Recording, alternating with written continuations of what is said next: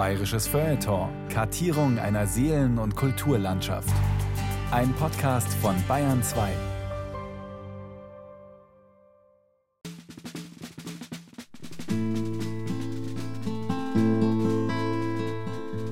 Schon im Jahre 1791 als die österreichischen Kriegsvölker gegen Frankreich zogen und in großer Zahl die Stadt Eichach und Umgegend passierten, fühlten wir die Kosten und Lasten der Einquartierungen sehr empfindlich. Aber niemand ließ sich's damals träumen, dass der Krieg so lange dauern, geschweige sich im Herzen Deutschlands abspielen könnte. Mit diesen Worten beginnt der Eichacher Bräubesitzer, Gastwirt, Ratsherr und zeitweilige Bürgermeister Lorenz Alois Gerhauser seine Aufzeichnungen über die Kriegslasten der Bürgerschaft Eichachs in den Jahren 1796 bis 1809. Dass er dabei seine Heimatstadt als im Herzen Deutschlands gelegen betrachtete, war gar nicht so falsch. Denn damals existierte noch das Heilige Römische Reich deutscher Nation, obgleich es bereits in den letzten Zügen lag. Und das reichte bekanntlich von Ostende an der belgischen Nordseeküste bis Bielitz in Ostmähren und von Triest an der Adria bis Kiel an der Ostsee. Aber Gerhauser hat nicht nur Aufzeichnungen hinterlassen, sondern auch eine sogenannte Einquartierungszettelbahn. Sie bildet heute das Prunkstück der Sammlung des Eichacher Stadtmuseums. Wer durch die Räume und Gänge schlendert, stößt irgendwann einmal fast zwangsläufig darauf. Denn das Exponat ist riesig. Zwar nur ganz flach, aber stolze 15 Meter lang und einen Meter hoch. Das ist eine Bahn mit rund 2000 Einquartierungszetteln. Diese Einquartierungszettel sind im Grunde Belegscheine, die durchreisendes Militär berechtigen, Quartier zu nehmen und dem wird letztlich ermöglichen, belegen zu können, wie viel bei ihm untergebracht waren.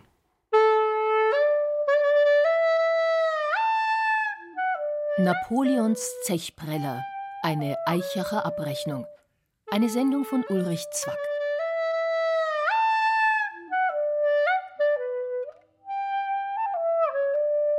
Der Historiker Christoph Lang, Leiter des Eichacher Stadtarchivs und Stadtmuseums in Personalunion, erklärt, was es mit Gerhausers Zettelbahn auf sich hat. Die ersten Zettel, die er aufgehoben hat, sind von 1796 und der letzte Zettel datiert aus dem Januar 1816. Das ist insofern ganz lustig, weil für uns natürlich die napoleonischen Kriege nur bis 1815 gehen. Aber da ist halt einfach nochmal eine Einheit unterwegs gewesen. Also bis die so alle daheim waren, hat es einfach ihre Zeit dauert. Die Einquartierungszettel stammen aus der Zeit der Revolutions- und der napoleonischen Kriege. Dabei ging es zunächst darum, dass die alten absolutistischen Großmächte in ständig wechselnden Koalitionen versuchten, Frankreich niederzuringen und somit das Einsickern der aufrührerischen Ideen der französischen Revolution in ihre Länder zu verhindern. Vergeblich, denn das französische Heer an Wehrpflichtigen, damals eine völlig neue Erfindung, erwies sich den Söldnertruppen der Koalitionäre als haushoch überlegen. Und in den darauf folgenden Jahren schmiedete man Bündnisse um den bis dahin von Napoleon zu weiten Teilen eroberten europäischen Kontinent wieder vom französischen Joch zu befreien. Was aber hatte das mit einer für die große Weltpolitik so unbedeutenden Kleinstadt wie Eichach zu tun? Nun, den traditionellen Großmächten, allen voran Österreich-Ungarn und Russland, diente das Kurfürstentum und baldige Königreich Bayern als Aufmarschgebiet und manchmal auch als Kriegsschauplatz in der Auseinandersetzung mit den Franzosen. Unter den ständigen Truppenbewegungen leidet ganz Bayern und Eichach leidet gehörig mit. Denn es liegt an der Kreuzung der Straße München-Donauwörth mit der Straße Augsburg-Regensburg. Und beide Verkehrswege werden von Freund und Feind eifrig für den Auf- und Abmarsch zu und von den Fronten am Rhein und in Italien genutzt. Da liegt es nahe, nach altem Kriegsbrauch auch im günstig gelegenen Eichach regelmäßig Quartier zu beziehen. Christoph Lang. Das Militär reist über Land und übernachtet natürlich gerne in den Städten. Also kampiert nicht gern auf freiem Feld, sondern die wollen in Betten schlafen im allerbesten Fall. Und wenn die in einer Stadt wie Eichach sind, dann gehen die dort ins Rathaus und da gibt es einen Quartiermeister. Und der Quartiermeister verteilt eben die Summe der anwesenden Soldaten auf die Gaststätten oder wenn's, wenn die Gaststätten nicht ausreichen sollten, auf die Häuser in der Stadt. Indes hatte Eichach damals gerade mal 1500 Einwohner, die in 250 Häusern lebten, während die Armeen, die in und um Eichach Quartier suchten, mitunter bis über 40.000 Mann zählten. Trotzdem bot sich die Kleinstadt als geradezu idealer Stand- und Rastort an. Denn sie verfügte über sage und schreibe zehn Brauereien mit dazugehörigen Wirtshäusern und war vergleichsweise wohlhabend. Die reichste der reichen Eichacher Brauereien ist das Froschermeierbräu. Seit 1762 wird es von Matthias Gerhauser geleitet, dem Vater des Schöpfers der Einquartierungszettelbahn. Der aus Pfaffenhofen an der Ilm stammende Braumeister hat die Witwe des Vorbesitzers geheiratet. 1768 wird dem Paar Sohn Lorenz als einziges Kind geboren. Die Gerhausers gehören zu den angesehensten Eichacher Bürgern. Und die Tatsache, dass sie gewissermaßen Inhaber des ersten Hauses am Platze sind, wird bald dazu führen, dass sie unter den Einquartierungen mit am meisten zu leiden haben werden. Aber noch schien die Welt in schönster Ordnung. Dem kleinen Lorenz fehlte es an nichts. Er erhielt auch eine fundierte Allgemeinbildung, zunächst in Form von Privatunterricht. Der Lehrer, vermutlich ein Eichacher Geistlicher, erkannte, dass der Bub überdurchschnittlich begabt war. Darum durfte Lorenz mit neun Jahren das ehemalige Jesuitengymnasium St. Salvator in Augsburg besuchen. Nach seinem eigenen Bekunden stellten die sechs Gymnasialjahre die schönste Zeit in seinem ganzen Leben dar. Nach dem Gymnasium wollte er gern Theologie und Philosophie studieren, aber da rief der Vater den erst 15-Jährigen unerbittlich zur Pflicht. In seinen autobiografischen Aufzeichnungen schrieb Lorenz Gerhauser Anno 1783 ward ich nach Hause zurückberufen und musste als einziges Kind meiner Eltern nolens wohlens das Bräuerhandwerk ergreifen.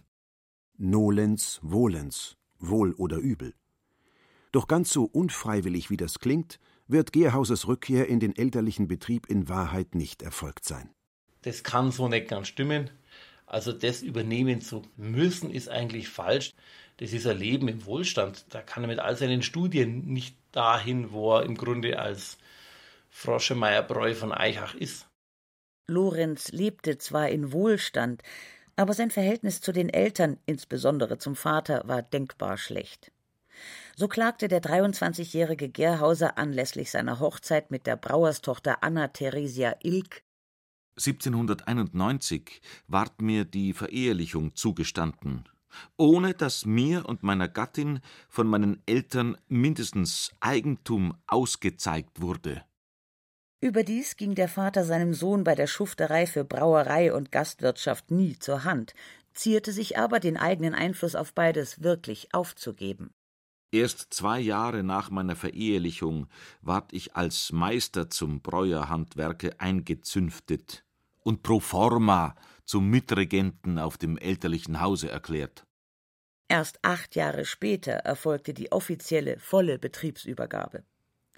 Doch letztlich entsprach sie bis zum Tod des Vaters im Jahr 1821 keine einzige Minute lang wirklich den Tatsachen. In der Hauptsache wurde mir niemals eine eigene Beschäftigung und Vermögensverwaltung eingeräumt. Ich führte den Titel, ein anderer, Gott hab ihn selig, bezog die Mittel. So blieb es immer. Und so wandelte ich immer auf steilen Pfaden und unsicheren Wegen. Der Vater hat offenbar nie so richtig übergeben und er hat lange Zeit nur einen teilweisen Einfluss auf die Brauerei gehabt und auf die Finanzgeschäfte und da hat ihn sein Vater offenbar wirklich manchmal ganz sauber auslaufen lassen. Das Geld ausgeben und einen Bruder für Grad stehen lassen. Finanziell für Kosten gerade stehen zu müssen, die er selber gar nicht verursacht hat, gehört bald überhaupt zu Lorenz Gerhausers Schicksal. Schuld daran sind die Kriege mit Frankreich. Den 26. August 1796 erschien nun das ganze französische Armeekorps von mehr als 30.000 Mann. Von diesem Augenblicke an war's, als wenn sich die Hölle geöffnet hätte. Auf den umliegenden Dörfern floh alles mit dem Vieh und den besten Habseligkeiten in die Wälder. Und auch hier mussten die meisten Bürger ihre Wohnungen dem ungestüm drängenden Militär zur freien Willkür überlassen. Auf offener Gasse wurden jedem Einwohner, der sich blicken ließ, die Schuhe oder Stiefel von den Füßen gezogen und allenfallsige Preziosen einfach abgenommen.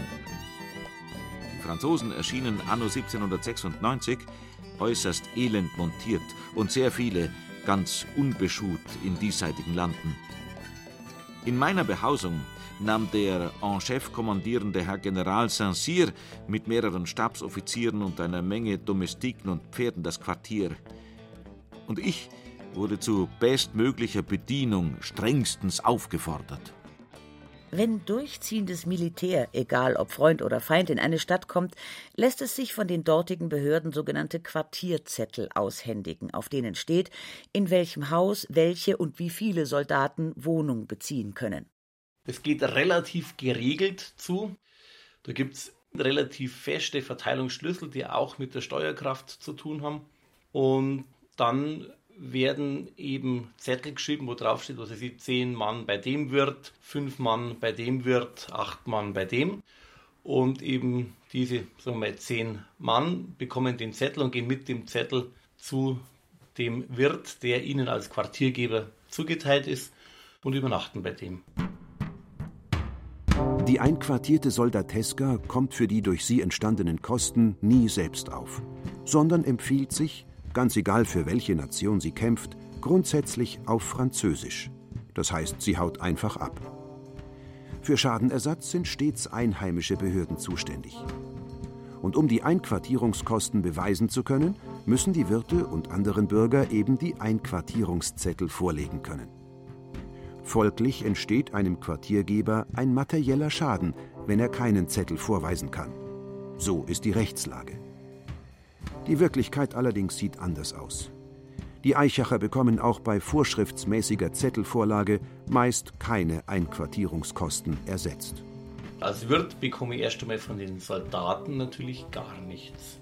Ich bekäme aber von der Stadt, in unserem Fall von der Stadt Eichach, eine Entschädigung. Aber die Stadt ist irgendwann pleite. Und die Stadt würde das zum gewissen Teil auch vom Kurfürstentum oder später vom Königreich erstattet bekommen. Aber Kurfürstentum, Königreich ist im Grunde natürlich auch pleite. Also im Grunde kommt nur eine geringe Summe Entschädigung letztlich bei den Gastgebern an. Die Kommandierenden der Streitkräfte kehren regelmäßig bei Lorenz Alois Gerhauser ein. Das liegt zum einen daran, dass es sich bei dem von ihm geführten Froschermeier um das größte und beste Gasthaus in Eichach handelt, zum anderen aber auch an seiner Person. Der Brauer und Wirt gehört zu Eichachs gebildetsten Bürgern, verfügt über eine umfangreiche Privatbibliothek, hat viele Freunde unter den Landadligen und den Großbürgern, ist leutselig und charmant. Kein Wunder also, dass berühmte Generäle wie Laurent de Gouvion Saint-Cyr oder der Russe Alexander Michailowitsch Rimski-Korsakow meist bei ihm einquartiert werden und mit ihnen kommen oft Familienangehörige, andere hohe Offiziere, Adjutanten, Dienstburschen und natürlich auch Reit-, Pack- und Zugtiere. Hochrangige Quartiergäste kommen indes besonders teuer. Denn die Herren Offiziere wünschen selbstverständlich nur mit Delikatessen verpflegt zu werden. Als in dieser Hinsicht harmlos erweisen sich lediglich die Russen. Die sind zwar schier unersättlich, geben sich aber mit allem zufrieden, wenn nur die Menge stimmt und es zur Mahlzeit auch genug Schnaps gibt.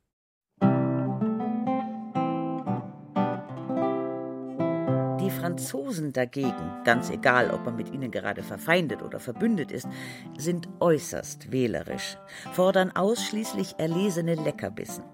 Wenn es ihnen nicht schmeckt, werfen sie die vollen Schüsseln mit Suppen, Vorspeisen, gekochtem Fleisch und Gemüse kurzerhand zur Tür hinaus und verlangen unter der Androhung von Prügeln lauthals nach Braten und Geflügel. Besonders arg treibt es Napoleons Schulspezi, der Vorzeigegeneral Marschall Louis-Nicolas Davout. Er war drei Tage lang mit sechs Stabsoffizieren und aller Dienerschaft bei mir einquartiert. Und verursachten mir dieselben unter entsetzlicher Kujonade durch ihre kostspieligen Tafeln außerordentlich große Kosten, indem ich nur allein für Wein jeden Tag 80 bis 90 Gulden an die hiesigen Weinwirte bezahlen musste. Es ist ziemlich aussichtslos, historische Preisangaben in Cent und Euro umrechnen zu wollen. Aber es lassen sich immerhin Vergleiche ziehen. Ein bayerischer Sergeant verdient zur selben Zeit im Jahr 1816 gerade mal neun Gulden pro Monat. Das heißt, dass Marschall Davout mit seinen Kumpanen Tag für Tag so viel Geld versäuft, wie ein königlich bayerischer Unteroffizier in zehn Monaten verdient. Ein gutes Kilo bestes Ochsenfleisch kostet gleichzeitig nur 18 Kreuzer, also nicht einmal einen Drittel Gulden. Trotzdem stellt Ochsenfleisch einen Luxus dar, den sich viele gar nicht leisten können. In Anbetracht dessen, dass die öffentliche Hand kaum Ersatz leistet, fressen die Einquartierten den Gastgebern also buchstäblich die Haare vom Kopf. Zumal es nur selten bei lediglich drei Tagen Kostgängertum bleibt. Wenn es ganz dumm kommt, muss man auch schon mal ein volles Dreivierteljahr lang Quartier bieten. Und kaum sind die Parasiten endlich wieder aus dem Haus, klopfen bereits die Nächsten an der Tür. Wobei es letztlich keinen Unterschied macht, ob da die eigene bayerische Soldateska daherkommt oder je nach aktuellem Stand verbündete oder feindliche französische, russische oder kaiserliche aus allen Ecken der Donaumonarchie. Die aus der Donaumonarchie treten besonders unverschämt auf, und das auch in Zeiten, in denen sie mit Bayern verbündet sind. Der Generalstab aber nahm sein Quartier ohne Billett in meiner Behausung. Diese Herren im Hause zur Zufriedenheit zu verpflegen, verursachte mir die höchste Anstrengung. Egal ob Freund oder Feind, Einquartierung bedeutet stets Einkommensverlust, Raub und Diebstahl, körperliche Misshandlung, Vergewaltigung. Schon 1802 beklagt sich Gerhauser bitter darüber, dass ihn die ewigen Einquartierungen bereits 50.000 Gulden gekostet haben. Zu Recht. Für dieselbe Summe hätte er sich zum Beispiel in Münchner Bestlage an die zehn stattliche Wohnhäuser zulegen können. Und der Eichacher Organist und Angehörige der Einquartierungskommission Georg Antonin Stichaner rechnet aus, dass Gerhauser allein in den fünf Jahren zwischen 1796 und 1801 um Gotteslohn 1700 Offiziere, 11.200 gemeine Soldaten und 11.241 Pferde beherbergen und verköstigen musste, was ihn nach Abzug aller spärlichen Entschädigungen um stolze 14.091 Gulden und 27 Kreuzer schädigte. Lorenz Gerhauser ist ein guter, gewissenhafter und sehr großzügiger Mensch. Das macht ihn bei allen Mitbürgern äußerst beliebt. Erst wird er Ratsmitglied, dann gar Bürgermeister, fungiert obendrein als Vorsitzender etlicher wohltätiger Stiftungen und als Kommandant der Eichacher Landwehr. Alle diese Posten sind mit großen Ausgaben verbunden. Aber Gerhauser ist kein Knauser. Wo er kann, hilft er ohne Schonung des eigenen Vermögens.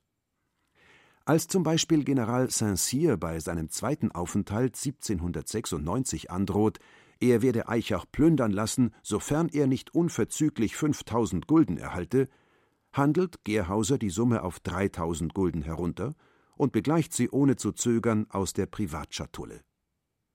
In der Aufregung vergisst er jedoch, sich eine Quittung ausstellen zu lassen und bleibt deshalb auch auf diesen Kosten allein sitzen. Er hätte vielleicht manchmal mehrer Drecksau sein müssen, um diese napoleonischen Kriege auch finanziell weniger beschadet überstehen zu können. So aber geht Eichachs einst reichster Bürger unweigerlich dem Bankrott entgegen. Schon muss er aus Kostengründen seine Hauptmannstelle bei der Landwehr aufgeben und die Wiederwahl zum Bürgermeister ablehnen. Indes wächst der Schuldenberg weiter an. Mehrfach bietet er Gegenstände aus seinem Hausrat zur Versteigerung an. Doch der Erlös aus solchen Aktionen bildet nicht einmal den berühmten Tropfen auf dem heißen Stein. 1817 kommt Lorenz Alois Gerhauser nicht mehr umhin, Brauerei und Wirtshaus zu verkaufen und in ein Gartenhäuschen seines Vaters umzuziehen. Allerdings wäre es falsch, den Bankrott nur den Einquartierungslasten anzukreiden. Andere Wirte und Mitbürger leiden ja ebenfalls unter den ständigen Einquartierungen, ohne deshalb völlig pleite zu gehen. Es ist vielmehr so, dass Gerhauser notorisch auf viel zu großem Fuß lebt und absolut nicht vernünftig wirtschaften kann. Christoph Lang. Wir haben ein Rechnungsbuch eben seiner Brauerei aus dem Jahr 1802. Und in diesem Buch für 1802, in dem keine Einquartierungen stattfanden, hat er bei ungefähr 20.000 Gulden Einnahmen rund 30.000 Gulden Ausgaben. Also das heißt, er macht in einem ganz gewöhnlichen Jahr ohne besondere Belastung auch Defizit. Und das führt ihn natürlich eigentlich dann noch viel mehr zum Ruin als wahrscheinlich die Belastung der Einquartierungen. Hinzu kommt die familiäre Situation. Gerhauser heiratete insgesamt dreimal, musste also drei Hochzeiten standesgemäß ausrichten. Mit den drei Frauen zeugte er 20 Kinder. Das bedeutete nicht nur Lebensunterhalts- und Erziehungskosten, sondern auch 20 Kindstaufen. Und weil ihn nur vier Kinder überlebten, auch 16 Begräbnisse. Wobei eine Bestattung inklusive Leichenschmaus damals so teuer kam, dass sie sich zum Beispiel ein einfacher Beamter kaum leisten konnte. Am Ende ist Eichachs ehemals reichster Bürger bettelarm und muss auch noch das ererbte Gartenhaus verkaufen und in eine Mietwohnung umziehen. Als Ehrenmann bemüht er sich trotzdem bis ans Lebensende, die Schuldenlast zu tilgen. Ständig bewirbt er sich um Arbeit. Zeitweilig kann er so in Obergriesbach und weiteren fünf Gemeinden der Eichacher Umgebung das sogenannte Patrimonialrichteramt bekleiden. Das bringt ihm 700 Gulden jährlich ein, was in etwa den Durchschnittsbezügen eines bayerischen Beamten entspricht. Aber dann verliert er nach und nach wieder einen Richterposten nach dem anderen. Eine Zeit lang hält er sich mit Gelegenheitsarbeiten über Wasser, etwa indem er das Stadtarchiv mustergültig neu ordnet. Aber bis 1833 sinken seine Jahreseinnahmen auf lächerliche 30 Gulden. Und die einmalige Summe von 200 Gulden die ihm die königliche Regierung 1836 auf wiederholtes Flehen gewährt, kommt fast schon einem geizgeborenen Almosen gleich. Da ist es kein Wunder, wenn Lorenz Alois Gerhauser im Alter zunehmend depressiv wird und mehrmals den Tod herbeisehnt.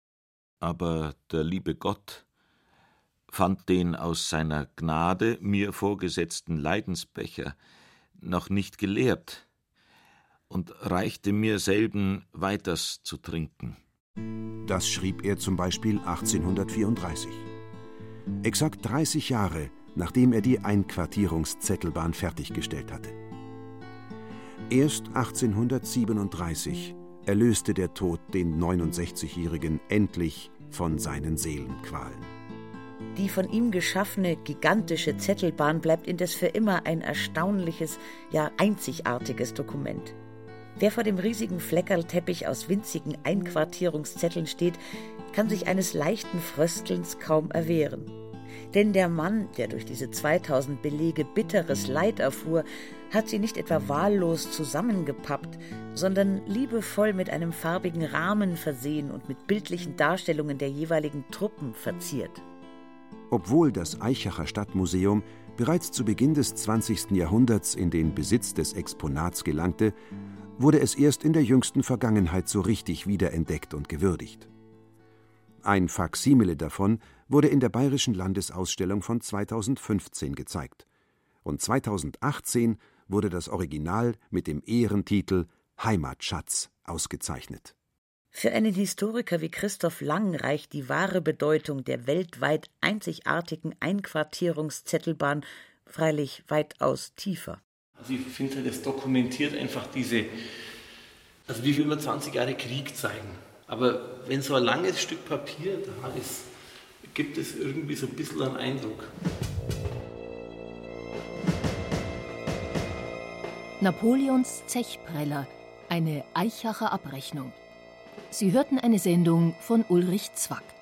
Gesprochen haben Christiane Rosbach, Peter Veit und Johannes Hitzelberger. Ton und Technik Christiane Gerhäuser-Kamp. Regie Ulrich Zwack. Redaktion Carola Zinner. Eine Produktion des Bayerischen Rundfunks 2019.